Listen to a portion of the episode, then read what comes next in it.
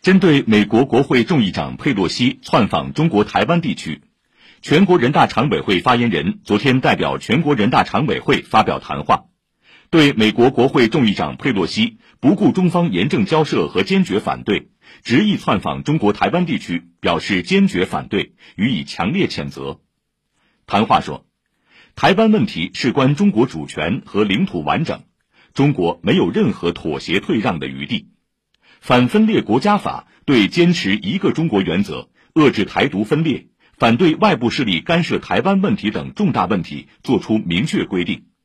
中国政府和中国人民在台湾问题上的立场一以贯之，坚决维护中国国家主权和领土完整是十四亿多中国人民的坚定意志。